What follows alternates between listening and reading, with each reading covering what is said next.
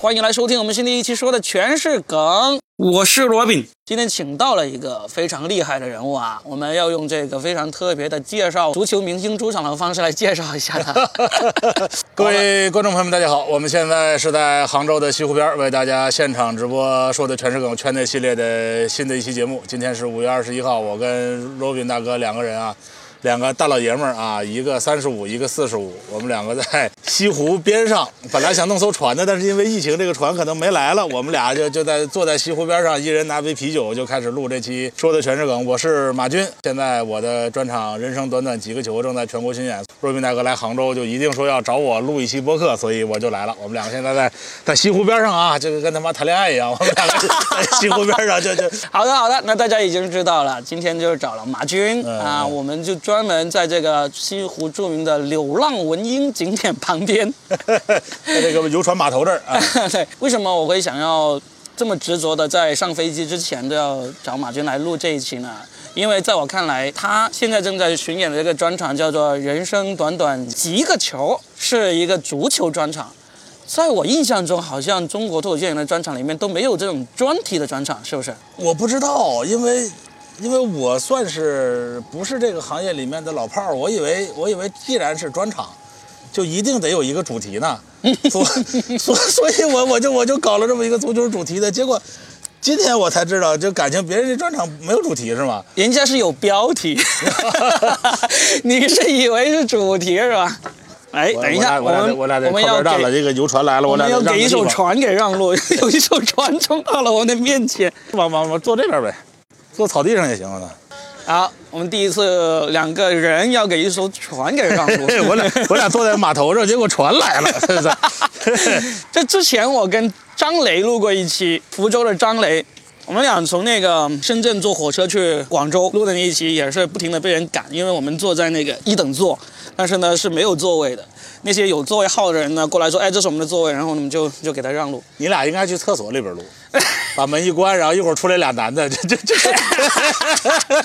你知道录播客真的有人在厕所里面录过？Storm 他有一个播客叫做“还要去管他”，就他一个人对对对，絮絮叨叨。对对对。他那次去那个新加坡是马来西亚录完他那个 Comedy Central 的那个小专场之后，从东南亚回国内的飞机不是很长时间嘛？嗯。他就一直从去机场的路上在说，然后说到上了飞机，然后跑到那个洗手间里面去说。我后来问他，我说你在洗手间里面待那么久，你就不怕人家以为你在里面搞那个什么吗？他说我就想人家这样以为。好，好，来说回我们的足球专场。所以呢，你就特意弄了一个六十分钟，全部是讲足球的。因为我从一八年学脱口秀，学脱口秀。对，一八年那个时候四月份，嗯。我看这个北托在招新，嗯，我就去了。然后呢，就正式拜在我的老恩师啊，脱口秀老恩师田龙门下，就开始学脱口秀。那个时候给我们上课的有有田龙，嗯，有纪云，有博士，就硬核喜剧现在的博士，他们给我们讲怎么写段子，怎么喜剧理论，各方面表演什么的啊。嗯，然后收钱吗？不收钱啊。好，我。汪德发、吴豪，这是我们那一期目前还在演的。嗯，然后我们上一期有杨蒙，呃，杨丽啊，包括再往后付航，这个往前可能池子，都是从北托的那个时候办的这几期班出来。我们是第七期，好像是。嗯，我记不太清楚了。然后就开始学，然后我的第一个五分钟的段子就是足球的。我说我是一个足球解说员，我给大家讲讲足球解说有哪些讲究，有哪些 技巧，有哪些忌讳，对吧？比如说足球解说最难的就是你得憋住九十分钟不能说卧槽，对吧？不管场上发生什么事情，对吧？观众可以卧槽，这球迷可以卧槽，你解说员你不行，你这就罚钱了。就就就从就从这个从五第一个五分钟开始扩展到十五分钟。扩展到二十五分钟，扩展到五十分钟，扩展到一个小时，啊，就变成现在这个样子。现在这个专场大概前十分钟是我讲一些我的一些标签特点，让大家记住我，因为我不是什么有名的演员嘛。后面大概五十分钟全都是足球相关的。你作为一个解说员有哪些技巧？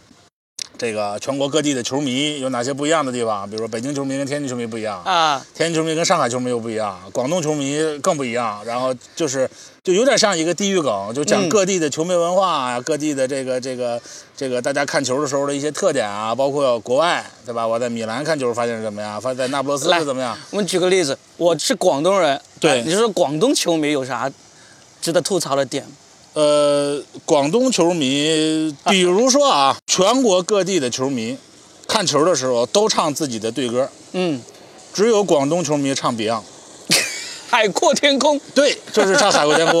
广就是广东人不太认那些像进行曲啊、像体育歌曲啊、运动歌曲那种特别澎湃激昂的那种歌。嗯，广东的球迷就唱 Beyond，嗯，然后唱广东歌，嗯，别的球队。比如说，这可能跟广东的这个粤语文化特别特别强势有关。比如说，我是北京队的功勋教练，我要辞职回国了，北京的球迷就会去机场送我，唱北京队的队歌，给我身上套北京队的衣服，甚至给我请这个雍和宫的手串，给我身上带一堆，就跟那个喇叭出家似的，带一堆。这这回西班牙了，回荷兰了，回什么的。啊，广东的球迷就唱讲不出再见。谭咏麟，谭咏麟就讲不出再见，就。广东人会在任何场合想出一首香港歌曲 来搭配这样的一个场景，这个就是全国各地其他地方没有的啊，有意思，其他地方没有的，就是我会把这种观察塞到足球的这样的一个场景里面去，然后传递给大家。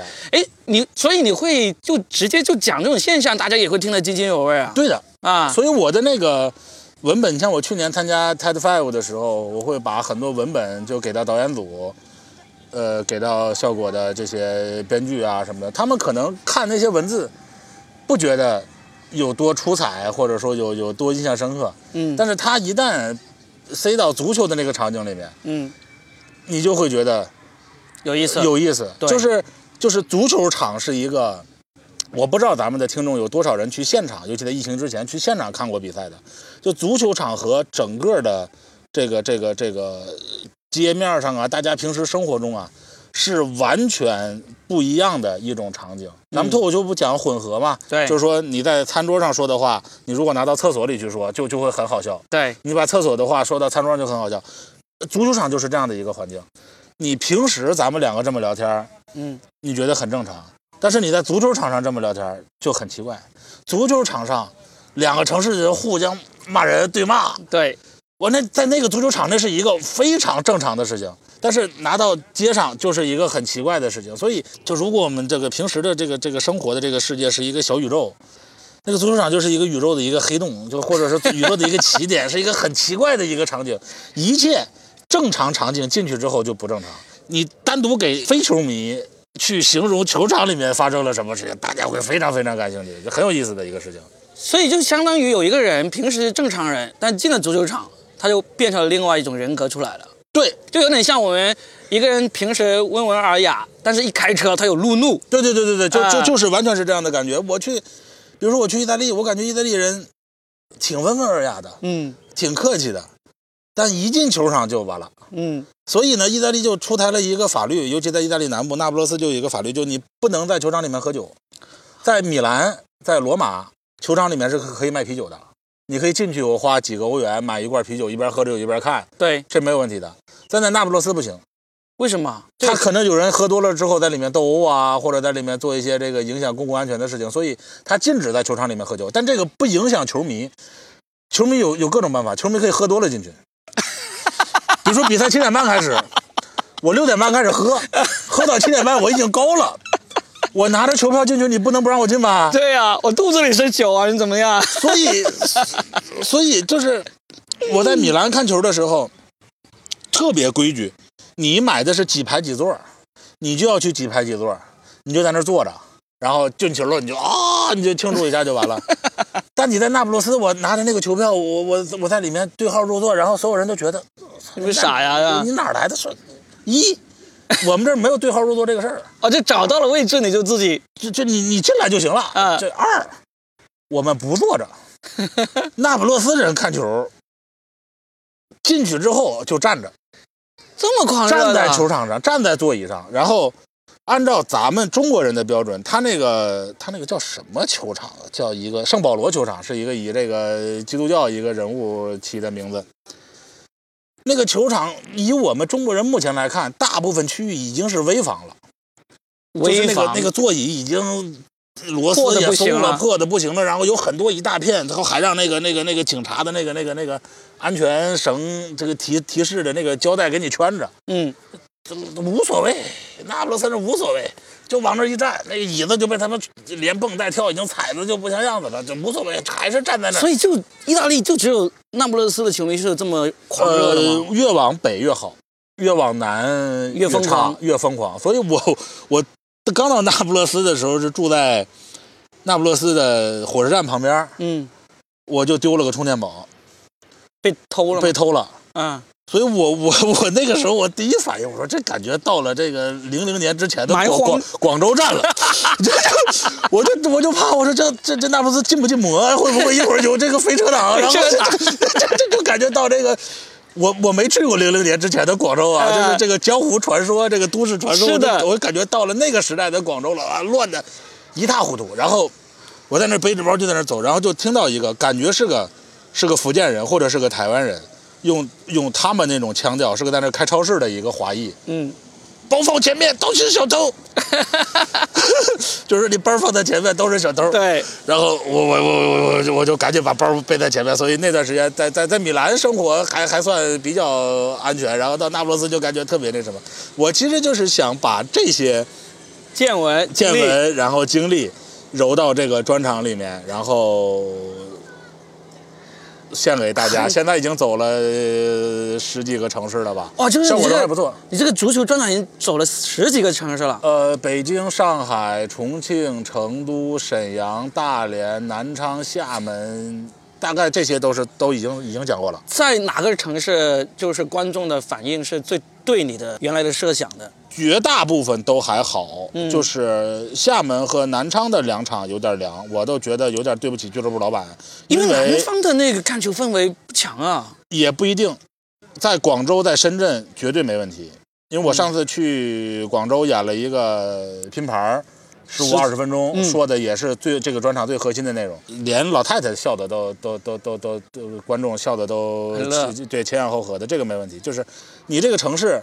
有足球氛围，有过中超球队就没问题。你比如说，我去青岛、去济南，我虽然还没去，但是我感觉绝对没问题。太原我就不敢去，为什么？因为山西在中国历史上就没有过足球队。去南京就没问题，因为南京那段时间，比如说江苏苏宁刚刚解散，嗯，刚刚拿了中超冠军解散，对对对，然后然后南京的市民、南京的球迷还众筹广告，在南京的各大的这个广告屏上去打，说我们南京不能没有足球啊，江苏没有足球啊。正是在那几天，我去效果南京那个校场去演出，我就说了一句，我说你们不认识我很正常，因为你们南京是刚刚被足球抛弃了的城市。就这一句话，我的第一排的大哥站起来了，哇！就给我吓一跳。就是就是就是他有过这个跟足球共振这个情绪的地方就没有问题。嗯，南昌在历史上除了八一队短暂的待过，就没了。哎，厦门呢，是厦门蓝狮队，是我上大学的那一年，零七年还是零八年就已经解散了。我是二一年去的，所以已经有十四五年那个地方没有球队了。呃，作为一个曾经的伪球迷，你刚才说到厦门，我怎么第一时间想起来是厦门远华？厦门远华，对啊，就是那个的，就是那个，就是叫远华，就是厦门远华，后来叫厦门蓝狮嘛。啊，就是厦门蓝狮在零九年，呃，零七还是零八年降级，输最后一轮到杭州，在黄龙体上输给浙江绿城，降级之后降到甲 B，然后就解散了，那个队就不要了。那个时候厦门的球迷非常非常难过的，那个时候我还大三。嗯，所以我印象很深。然后之后的十几年，厦门就没有足球了啊。哎，包括我去宁波演主打秀三十分钟的内容的时候，也会发现就是大家不太感兴趣。比如说，我会讲这个专场里面讲我去过十几个城市的球场，每个球场球迷的风风格是怎么样的。你总有一个段子会打中你。比如说我在上海讲上海申花的时候，上海球迷就很高兴。你骂北京国安的时候，上海的球迷就会给你鼓掌。我就拿这个段子在上海这个这个喜剧联合国拿了这个这王炸的冠军啊！我这个东西一讲出来，哇，上海球迷就疯了。这这你不用夸，你不用夸我上海，你只要骂国安就行。你不夸我没关系，你得要骂骂我。骂我的死敌就行了。然后你去你去天津也是一样的，你你骂国安就行了，呃，对吧？你我去我去成都去重庆就讲四川全兴队。我去成都那一场呢，是俱乐部非常有心，他们知道这是一个足球主题专场呢，还把海报和卖票的二维码呢贴到成都的球迷酒吧里。啊，所以那场来了一百来个人，有二三十个是穿着球衣来的。所以你在成都你就开始骂重庆力帆，呃，没有，没有啊，没有这么鸡贼是吧？我在成都的时候呢，骂了一句国安，然后球迷说再来一遍。哎，这个国安是招全国恨吗？对的，国安球国安的这个球队就是你在中招全国恨你除了在北京之外，你你怎么都行。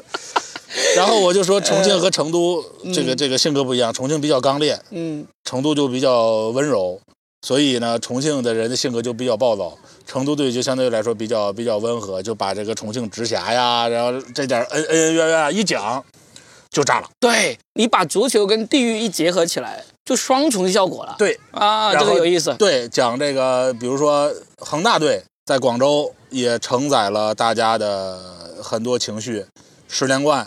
但是呢，在外人看来，啊，那不就是你恒大有钱吗？对呀你是一个这个这个金钱帝国，你怎么怎么样？哎，他现在没钱了，你讲起来是不是大家更爽人？家说他又没钱了，对啊所以这种情绪的拿捏是很有意思的。嗯我呢，虽然不敢说每一场都会这样，但是我现在是尽量每一场都会为当地那个城市以那个梗来结束。嗯，比如说我在上海演出，我就会以上海申花的梗为结束；啊在广东演出就会以广东的梗为结束；在川渝演出就会以成都和重庆的梗为结束。嗯，结束，这个这个效果是是是是非常非常好的。哎，我觉得这个太有意思了，因为我们也会讲地域梗，对不对？对但是呢，通常我们都只能讲我们去过那个地方的地域梗，或者说大家都认可的。例如对，我没有去过东啊，我我有去过东北，但我对东北不了解。但是呢我一讲什么东北人在三亚，全国人对对都知道，不对不对？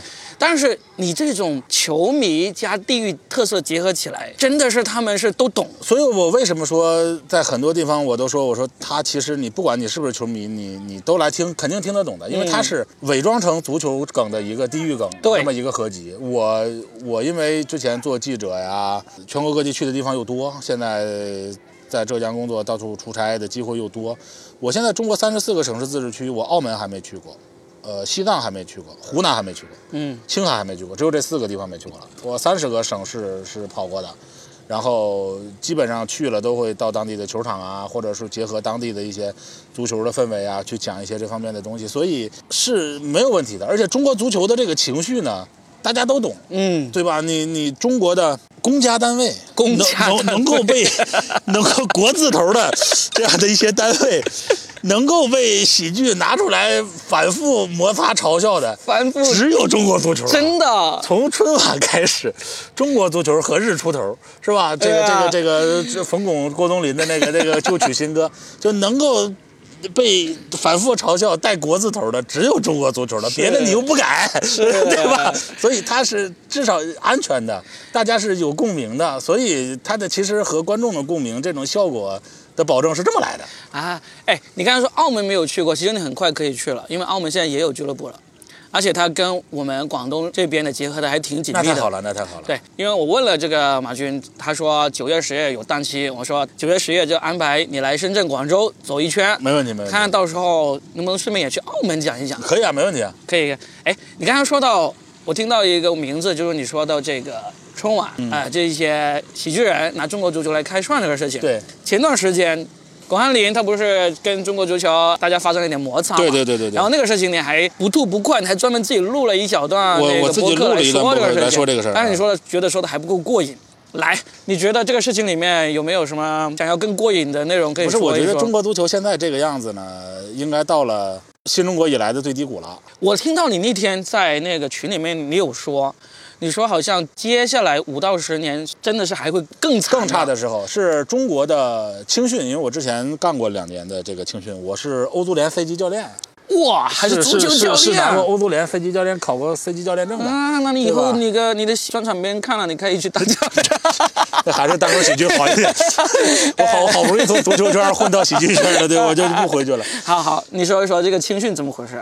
中国的青训大概零五年出生左右的孩子，在青训的数量上才开始冒头。嗯，到了零九年这个年龄段的，大概才出来一些质量。所以，按照一个球队成年队平均一个球队的年龄是二十六岁来说的话，那就是二零三五年中国足球才可能有一点的复苏的迹象。今年是二零二二年，嗯，也就是说未来十三年我们还要走十三年的下坡路。因为足球是这样的，足球和就整个足球的生态和咱们脱口秀的生态其实是很像的。为什么美国我们说美国脱口秀的水平现在比中国高？罗宾应该是这行面的这行业的专家。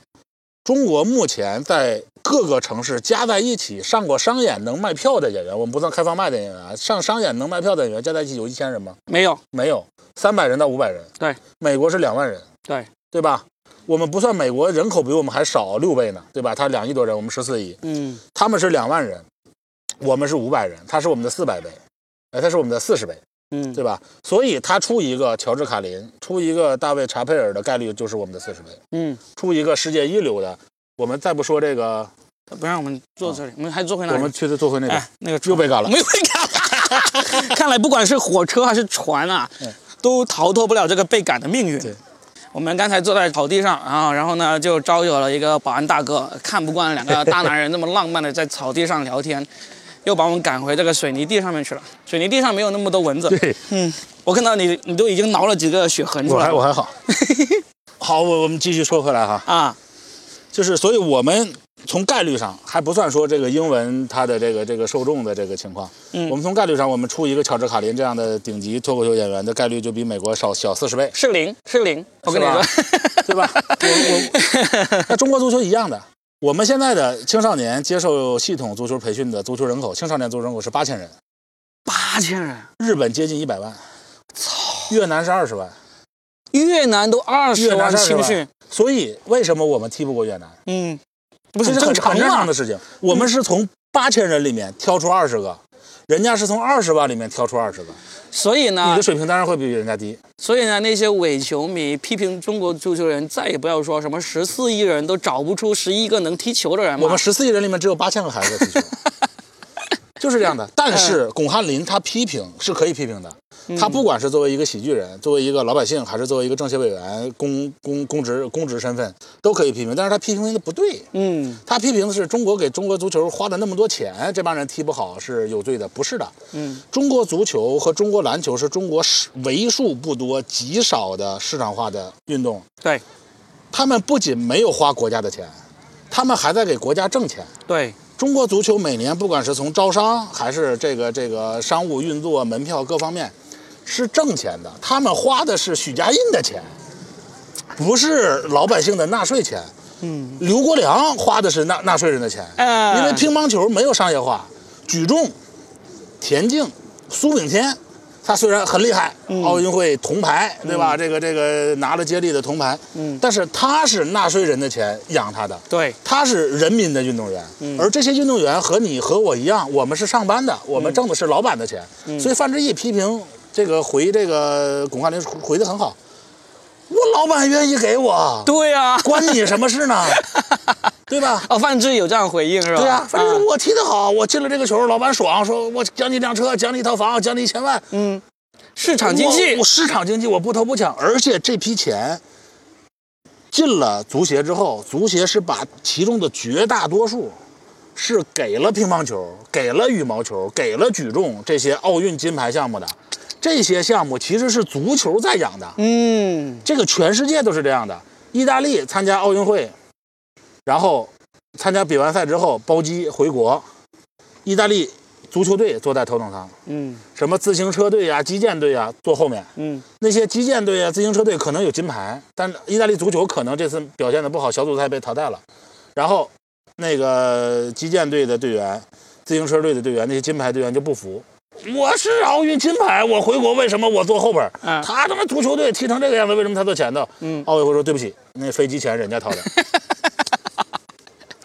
哎，所以真的，我们其实我们也还是可以骂中国足球，但是呢，我觉得骂的话就应该像你这样子，拿来当做一个素材来骂。你你没骂到点儿上，对。而且我就说，巩汉林骂的时候，是以全国政协委员的身份，在《人民政协报》上去骂，嗯，是《人民政协报》的编辑、校对、记者、总编四个人签发了之后，把这个文章发出去的。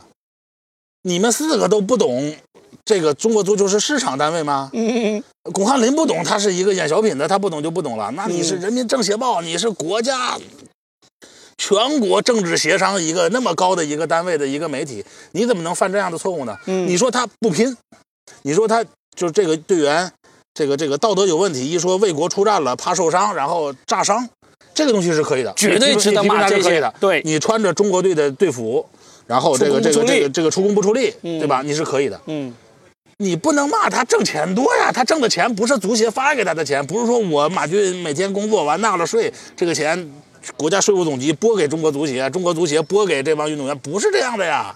就是没骂到点子上。人家是放着俱乐部的一年几百万、几千万不挣，到你国家队来一场比赛拿个五千、一万的补贴，在为为国效力，这老黄牛了。真的，他们踢不好是踢不好的问题，踢不过越南是踢不过越南，踢不过越南我也骂，我也在各种节目，在在在我的博客，在段子里面讽刺他们啊，对吧？我妈中国踢不过越南了，对吧？我们国旗五颗星，他们才一颗，完完结果人家进俩球，我们进一个，你你你你你你你你你讽刺他，呃找这种抓梗找效果，这是可以的，但是你你说这帮人挣钱挣的有问题，这就过分了，对吧？不过听你这样一说，我觉得以后他踢不过越南，我们也没什么好骂的了。你真的就没什么好骂的呀。八千人里面选十一个和二十万人里面选十一个，你怎么比啊呃？徐根宝、张路基本上都说过，以亚洲目前的情况来说呢，每一万个踢球的小孩会出一个去欧洲的水平。嗯，中国大概就八千到一万人，那你就一个吴磊。就一个了，就一个吴磊吴磊啊，很符合呀，很符合呀。日本前两天是招了二十八个国家队的准备名单，嗯，二十二个在欧洲。日本现在是三百多人在欧洲，能踢上五大联赛的大概是六十到八十个，所以人家是将近一百万的足球人口，大概也是一万一万个人出一个。嗯，这个这个选拔比例是这样的，嗯咱们现在脱口秀也是这样，对呀，对吧？嗯你你你像你在深圳是一个俱乐部的负责人、老板，嗯你除了你的就是对于这个行业的功能来说，除了你经营这个俱乐部、卖门票，然后盈利、养俱乐部、养演员之外，你的一个很大的一个功能就是办新人赛，挖掘新人，对，为这个行业里面增加新的人，然后这个人看他的天赋，看他的努力程度，是在城市里面站住脚，还是能到全国去演出，还是说去单立人去比赛，去效果去比赛拿名次，成为全国著名的一个演员，一样的。嗯，足球和这个是一样的。我们现在是所有基层的这些东西全都垮塌，确实全都垮塌。说这里外里就是头部那二三十个人跟人家踢，对，所以他也没压力。我踢不好，我也是这八千人里面最好的，我为什么要进步呢？是的，对吧？我踢不好，我也是在这个国家，我我是，他是这个国家这个行业里面最头部的那二十个人。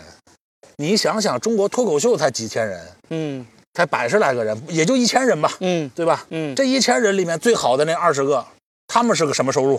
你你想想，中国最好的那二十个脱口秀演员是个什么收入？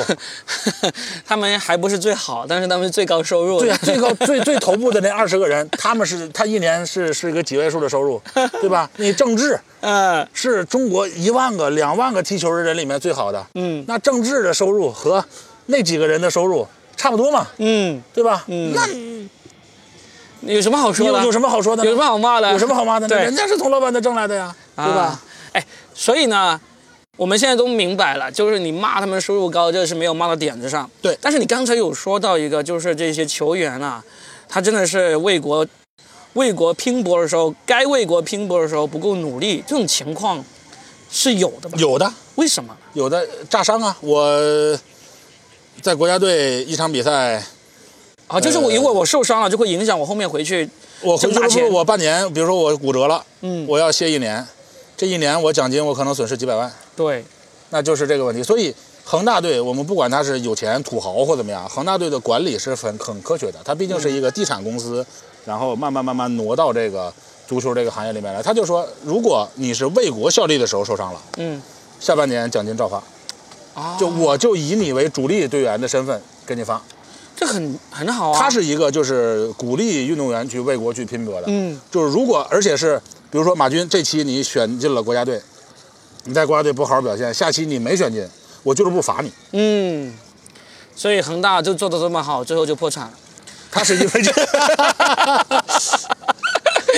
哎呀，恒大的总经理前后两任总经理是我大学同学，是吗？是我大学同学。所以我们学校回去踢校友杯的时候，决赛的奖品都是里皮的签名足球，卡纳瓦罗的签名足球都是他们给搞的，真的是。哎哎，我们又有一辆又有一条船来到我们身边了啊！这次我们就不走啊，就不走了。哎哎，那说回一下，就是那其实你现在对足球这么热爱，对足球也这么了解，你其实最早是什么时候开始跟足球结缘的？我我八七年生人，嗯，我看的第一场球是九四年，九四年八七年九就七岁就看第一场球了，看第一场球世界杯决赛。哇，呃，等下九四世界杯决赛是在在美国，美国巴西巴乔那次。巴乔把点球踢飞那场，哇！我就看的那个点球大战。当时我不认识谁是巴乔，我不知道说这小辫子是是个国际球星。我说国际球星还把点球踢飞了，是吧？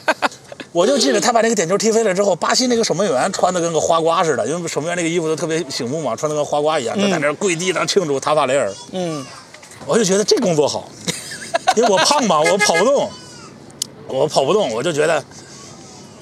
踢球累得要死，是吧？你看那个他妈戴个手套在那一站，啊，一场比赛站九十分钟。我从九四年开始守门，你是你是先从守门开始？我是我是守门员，我到七岁你就开始接球了，就踢着玩嘛。嗯，我到中学、大学到研究生，大学就是系队的，因为校队跟我们没关系。我们厦大的那个校队基本就福建省二队，那是专业的那帮人，特招生啊什么的，根本踢不根本没关系。呃，研究生在台北念的时候，因为台湾人不踢球，嗯，台湾跟美国人差不多，这个这个打棒球、打篮球不踢球，嗯，所以我是校队的。那时候台北的大学生联赛比大陆的大学生联赛弄得都规范，比赛开始前升旗、唱歌，然后检查各方面的东西，仪式感，运动员这这，然后南方草皮又好，嗯，就就给弄得特别好。然后我们就在绕着台湾岛去去比赛，今天去嘉义，明天去台南，后天去高雄。然后跟学校请假，然后学校呢，因为台湾比较重视体育，然后你跟学校请假说，因为我参加学校的运动队，然后耽误了学业。老师还特别骄傲，说我们班还出了一个校队的。然后你那时候还是守门？守门啊！不管比赛比成什么样，校长还给你颁奖。然后现到现在还有这个校长给我颁的证书，这个马军军以校 这个这个这个为校拼搏，然后以资鼓励，怎么这这 就是就是台湾那边这繁体字的那个那个大奖章什么的，我现在还在家里挂着，就跟 跟脱口秀的那些那些那些奖状什么在一块儿挂着。呃，那个是是很很很精彩的一些一些经历，然后。然后到了我一六年的时候，在北京，那时候是一个朋友做一个投资基金，投一些体育的初创公司，我就辞掉了记者的工作，然后就在那个基金里面待了几年，待到一八年，然后就是和在那之前你当记者，但不是写足球，不跟足球没关系，是做时政啊、突发呀、调查这方面的啊啊。然后到了一八年，就一六到一八年这两年。开始投资这个足球，做投资经理，然后跟那些足球领域的创业者呀、篮球领域的创业者呀，跟他们一块混，嗯，然后认识了一些呃有趣的人，然后做了一些有意思的事情，然后就看中国的青训，然后就很简单，我们北京最好的小学和我们从德国请来的一个很犄角旮旯的这么一个德国农村的那么一个小学，嗯，抓到一起。一打比赛至少十个，输十个，至少十比零。嗯，就是完全不在一个一个一个状态上。我就说，中国现在踢球的孩子，嗯，是八千人。对，德国拥有欧洲足联 C 级教练证，能够教小孩的教练，两万人。你怎么跟人家弄？对呀，你怎么跟人家踢？人家小孩都是三点钟下午下午放学了，嗯，回到家跟自己的爸爸或者叔叔或者邻居。一块踢球，踢的差不多了，再到这个这个俱乐部里面接受技战术啊各方面的教育。然后国内的这些基层的足球教练，他们也之前也有很多踢职业的或者踢半职业的那些退下来的那些教练。我就问他们，我说你们，我说你这帮孩子，这十几个孩子有哪个你觉得将来能踢职业的？他就说你这个问题提的就外行。他说你看那小子，啊，我这半年我能把他跑步顺拐这个问题给他掰过来，我就成功了。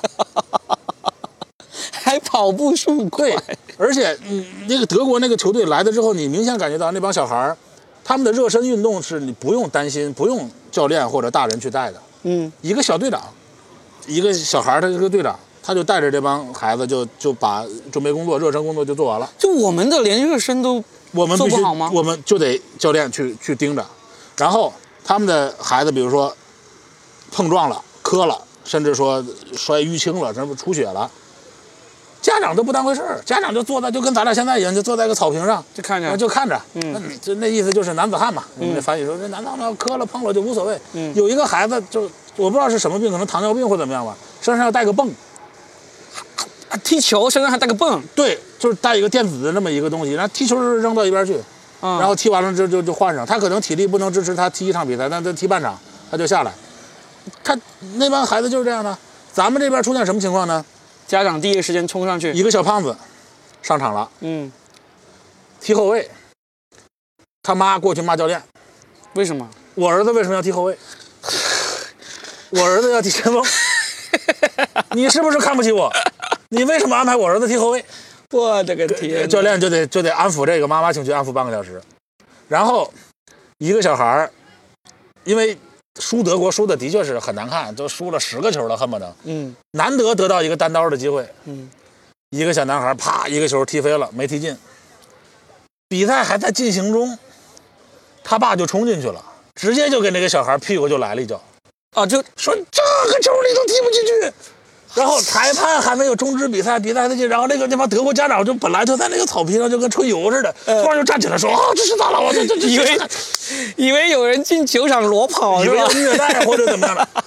哎呦，我我一八一七年吧，那年在在北京，嗯，哎呦，我这一看这个情况哦，没办法，我我这这就不是一个说难听一点，那种感觉就像是清朝军队在跟在跟八国联军打仗一样，就你跟他就压根儿就不是一个一个文明程度上的那样的一个对抗。哎，我就想啊，还真的感觉，你看日本足球，然后日本它有那个足球漫画这种文化，对不对？里面都是热血漫画。就实际上，我觉得青少年进行体育运动，就得有这种热血情怀在这里面。呃，我建议大家一个建议大家看一个电影，台湾人拍的，魏德胜监制的，叫《Kano》，K A N O。嗯，Kano 是加农的音译，嗯呃，嘉义加不是是嘉义农林学校，啊他是讲棒球甲子园的。嗯因为那个时候台湾归日本管嘛，满洲就是东北也归日本管嘛。嗯然后日本每年的每年一度的中学生棒球联赛，会让那个时候是东北的冠军是大连工商，嗯代表东北去日本比赛。嗯台湾就是嘉义农林，代表台湾去比赛。那个电影就讲了你说的这个日本的这个这个热血的这个情况。足球小将，我们从小看到大的这个足球小将，今年还是去年我忘了，应该是去年，是日本高中足球联赛的第一百届。嗯第一百届啊，去年，二零二一年，对吧？一百年前的，也就是说，他这个联赛已经踢了一百年了。对，一百年前中国人还在干嘛呢？我们都知道。一百年前我党刚成立啊，对的，就在这个游船上。对吧？在在嘉兴的一艘游船，我党刚成，那个时候中国还满目疮痍，这个百废待兴的时候，日本已经开始搞全国性的足球联赛了。嗯人家搞了一百年了，嗯，什么东西坚持一百年，都能出结果了。我知道，我但是我刚才想说的就是说，你说这种家长这种行为，我们没办法，对吧？但是我自己有一种感觉，就是在孩子当中，我好像都看不到这种热血情怀存在啊。就是你想想，我我我我拿我自己一个很很不好意思说的一个例子来举例啊。我小时候是很喜欢踢足球的，嗯然后我小学四年级的时候，校队在选人，我就选不上。选不上的话，我就为了下一次我能选上，我那几个月每天早上提前一个小时从家里出发，就去到学校附近的一个小树林，在里面练球练球。对，当然最后也是没选上，就是天赋不够。但是我觉得这种热血情怀好像在现在的孩子当中没有了，好像没有了。没有了，你看不到了。嗯你看不到了。然后，日本每年都会拍那个足球联赛的纪录片，嗯每一年都有一个环节，就是高三的学长，一般都是高三的是个队长嘛，嗯他们会在比如这场比赛上半场我们零比二输了，中场休息十五分钟，教练讲五分钟下半场怎么怎么踢，剩下的十分钟一般就是这个队长的。嗯，这个队长就会用很煽情的话说：“各位学弟，嗯，今天是我最后一年了。”这场比赛可能是我最后一场了。我操！我先我听到这里，我都我都已经热血了。你你你你你提到这儿，下面就不用我讲了，你就你就知道会是什么。我都已经热血了，好不好？十几个 十七八岁的男生，我操，在一起抱头痛哭，眼泪一擦，操，出去干！我操！最后四十五分钟了，死活就是这四十五分钟了。你说一个人，他可能人到中年之后会变得。进入到各个岗业里面变得非常普通，就像那个肖央和王太利拍的那个老男孩一样，就你当了一个婚礼司仪，我当了一个出租车司机，他当了一个销售员，我们每天就一天西装革西装革履、人模人样的出去被这个社会蹂躏。但是你会想到，当年老子他妈的十七八岁的时候还有过这么一出，对，你你就觉得这辈子没白活，对啊，对吧？但是你你你你就嗯，中国的年轻人就就就很少有有这样的这样的一个记忆或这样的一个经历。我为什么会有这种感慨呢？虽然我现在跟小孩子接触也不多，就是玩体育的小孩子，但是上周我们去一个呃深圳的一个室内篮球馆那里去打篮打篮球，那个是深圳最贵的一个室内篮球馆。嗯打完之后马上就，一般来说我们包场完了之后还可以再打一会儿嘛，但那天就不能打，因为马上接下来就是那些青少年的篮球训练，训练，全都是那个十来岁的孩子，一个人一个小眼镜。眼镜倒没有，但是他们穿的鞋都是上千块钱一双的那种，然后在里面练习，你就能明显看到，绝大部分都在应付。对，就是教练稍微眼睛没有盯着你，对，你就偷点懒，就偷懒了。我就想，你十几岁，你这么好的条件，室内木地板篮球场，哎，空调，哎，然后哇，在里面训练，穿着那么漂亮的篮球鞋，你就来偷懒。你像我们小的时候踢球，我从小就没有一双。没有一条好裤子，我所有裤子膝盖都是打补丁的。嗯，摔呀，踢足球要摔呀。嗯，就穿那个双星牌的那个二十块钱的那个胶底那个篮球鞋，穿的都跟最后跟高跟鞋一样了，前面那个钉儿都磨平了，后面那个钉儿还在。就在那样的条件下就那样踢啊。对呀，现在的小孩有了有了草地，有了怎么样，我们的这个设施就变得这么好了，反而训练不起来了。这个。我总结过，因为体育人一直在总结。我作为一个外面的观察的一个一个记者或者一个外部视角，一直在观察，就是中国足球下来是因为很大的一个原因是独生子女，嗯，加上中国的经济起飞，导致过去的这二十年，就中国足球最差的这二十年，从零二年到现在正好这二十年，是中国男生机会最多的二十年。以前比如说范志毅他们那一代人，嗯，他上到小学六年级或者上到初中，他就要考虑。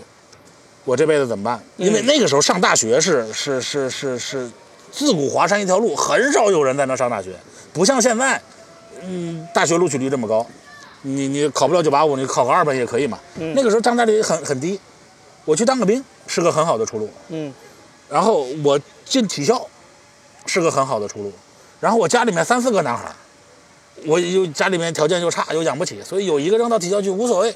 所以基本上，所以你看现在中国练的最苦的。那些运动，举重、体操，往往都是最穷的那些地方的。对，福建山区的，湖南山区的，就是就就这些地方出这些运动员，就是因为家里孩子多，扔一个到体校去，几年不回家都可以。嗯，足球不行啊。哎，说到这点，因为我看你时间也差不多，我来你来你。我那感觉聊到这个中国足球的未来都是一个悲观。那在你。以你对足，嗯，以你对足球规律的了解，你觉得中国未来足球真的有可能会搞起来吗？会变得我们也有这个中学生的百年联赛，我们也有这个去各大联赛，好多人去各大联赛踢，然后呢，国家队的成员都是全球各大顶级联赛的球员那么一天吗？我曾经开过玩笑，我说我当中国足协那一天。给我十年，我可以把这个场景给大家呈现出来。这个、这个、这、这个、这个就算了啊！这个中中年人的 YY 啊，我们喝酒之后才说这个事情。这个、这个、这，但是这是玩笑。但是以目前来看的这个情况呢，非常难，因为我们现在这个联赛已经被破坏的支离破碎了。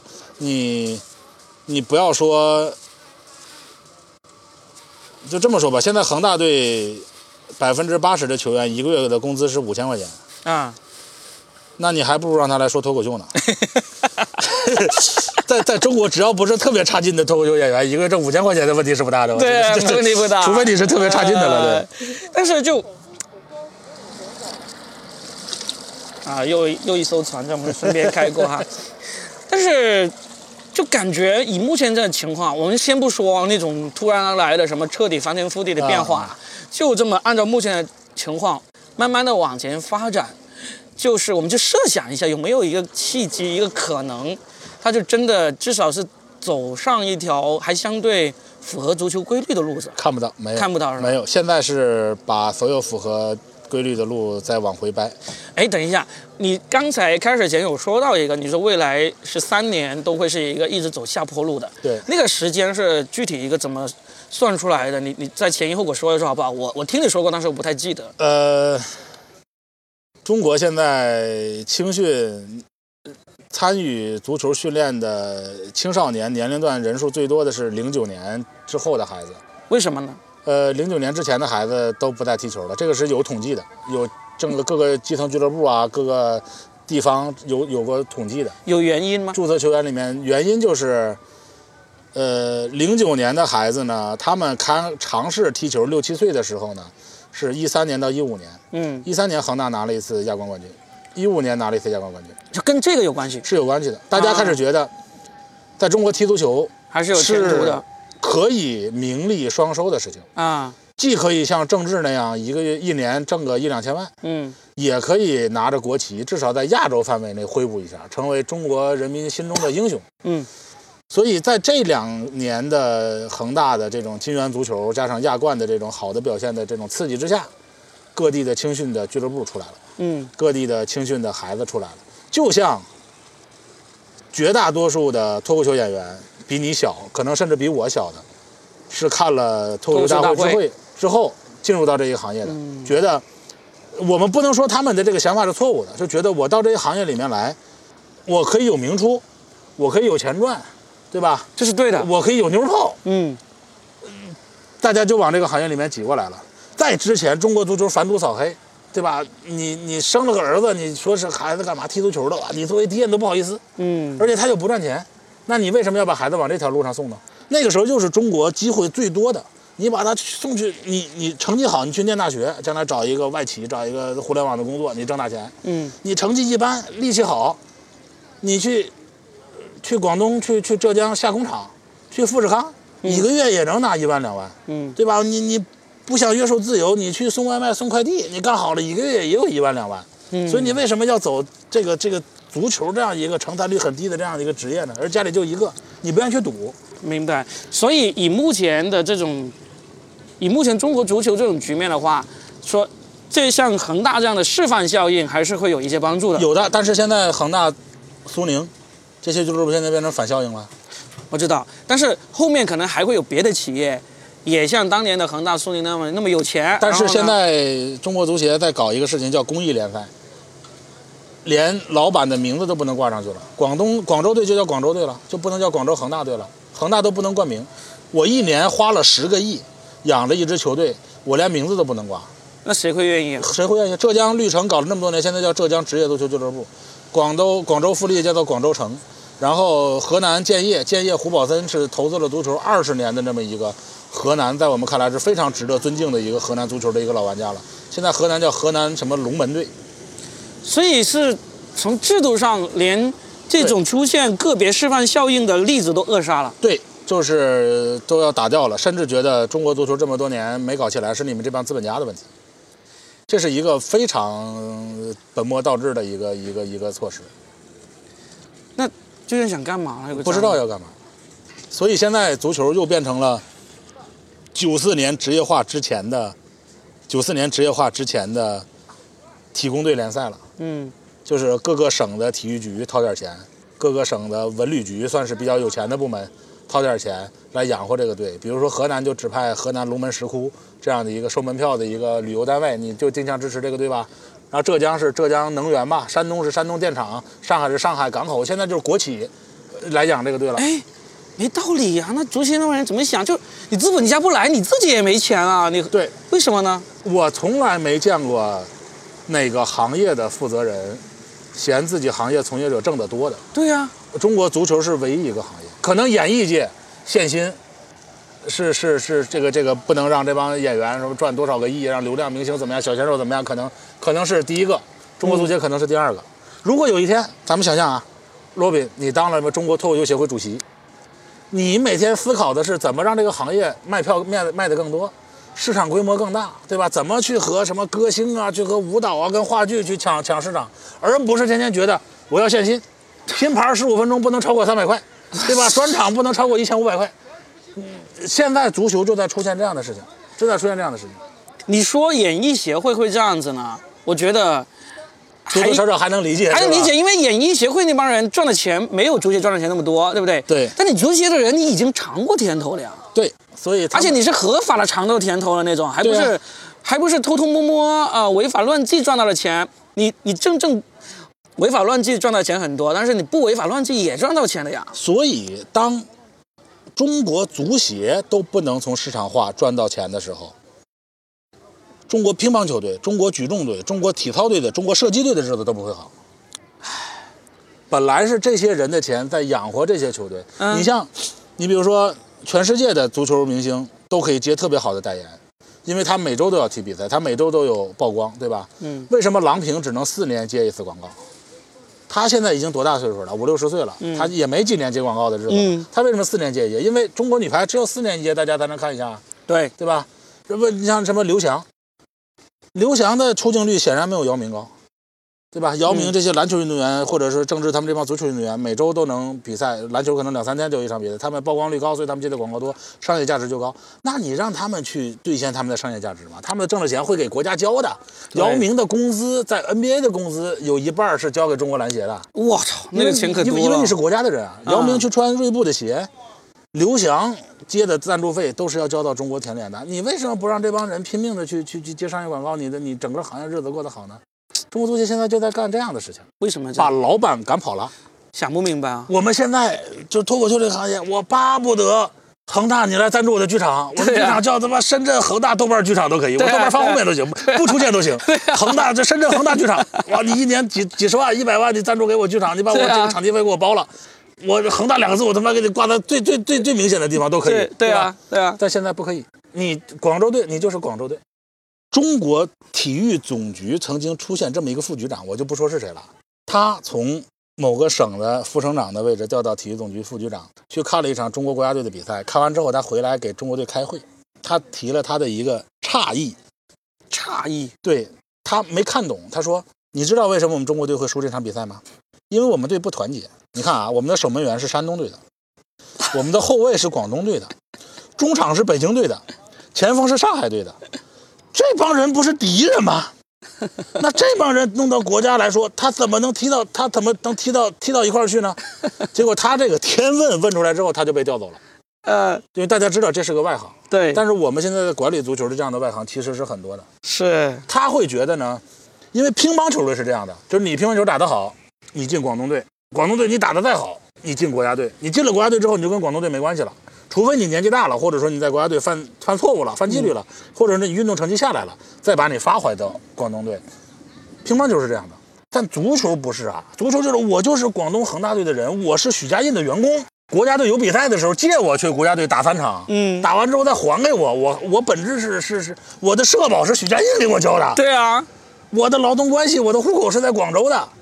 对吧？然后，然后这个这个，我是广州恒大队的员工，然后我我国家队有比赛了，借我去比几场，在所以，在国外是有这种情况的，就是说，我只想老老实实服务好我的老板，我拒绝国家队的征召，嗯，是有这个先例，有的有的，但在中国是不可能的，嗯，对吧？如果中国这样子又千夫所指了，所以所以在中国这种情况，就是甚至出现过这样的领导在在在在在管理中国足球，所以你说他怎么可能好得了？但是这样的外行领导我还能理解，但是拒绝钱、拒绝资本家的领导，我真的是无法理解。算了，不理解就不理解，我们我们扯远了。反正马军也当不了足协主席。我们不一定哦。我们还是扯回这个喜剧啊。那我们好好说一下马军老师的这个足球专场呢，现在已经走了十几个城市了。十几个城市了，我接下来二十八号去青岛，然后呢，六月份、七月份现在已经定的有昆明、有济南、天津。那天津疫情可能又要推。然后比如说武汉、长沙，所有有这个中超联赛的球队的城市，嗯，或者历史上有过顶级联赛球队城市，我盘过大概二十五六个，我都会去。但是现在有的档期不一定定。所以呢，我知道各位老板都在听这个说的全是梗，你们可以约我，赶紧约起来。我的手机号我回头放在那个评论里面，让罗明给我置个顶。真的真的，我我已经刚才跟马军老师说好了，九月十月我安排一下，我们去深圳讲个专场。广州讲个专场，然后看看呢还能赶得上的话，安排去澳门走一趟小平盘啊，小平盘啊，这样子来讲一下，然后就总之九月十月优先安排考虑这个广州、深圳，对吧？然后其他地区的老板呢，你们就好好想一下，因为我觉得真的是非常有意思，它真的不是只是面向球迷的，对，它面向这些对全国各地的情况都有所了解的那些观众，把足球跟这个人文跟这个地域结合起来，对。肯定是非常有意思的一个专场。对，行，那我们这个圈内系列呢，虽然每期收听量只有几千啊，够了，够了，够了，够了，但是呢，几千里面有一千都是脱口秀演员，太垂直了，这个，对 对对。对，加油啊！这个中国脱口秀演员什么时候变两万了？这个节目的听众其实也也也 也会起来的啊。好吧，那我们这一期呢就聊的差不多，聊了差不多一个小时。然后马军老师马上要去连续赶三场演出，我去演出，罗宾赶飞机。哎，我要去赶飞机了。那我们在这个杭州西湖边，对着这个柳浪闻莺，闻到了很多这个游船的汽油味儿的一期节目呢，也录到这里，希望大家听得开心。下一期圈内系列呢，我们再继续跟其他透析演员好好的聊。好，好吧，好，好，我们下期再聊。谢谢马军老师，谢谢大家，谢谢大家，谢谢大家，拜拜，拜拜。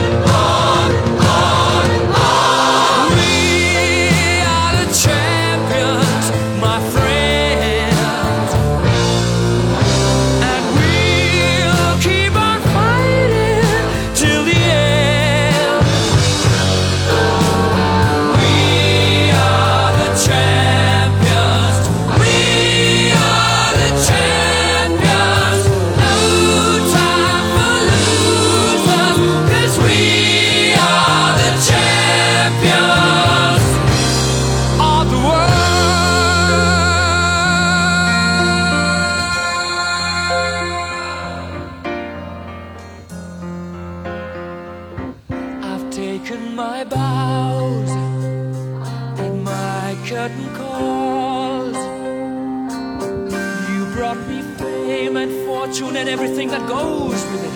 I thank you all, but it's been no bed of roses, no pleasure cruise. I consider it a challenge before. the.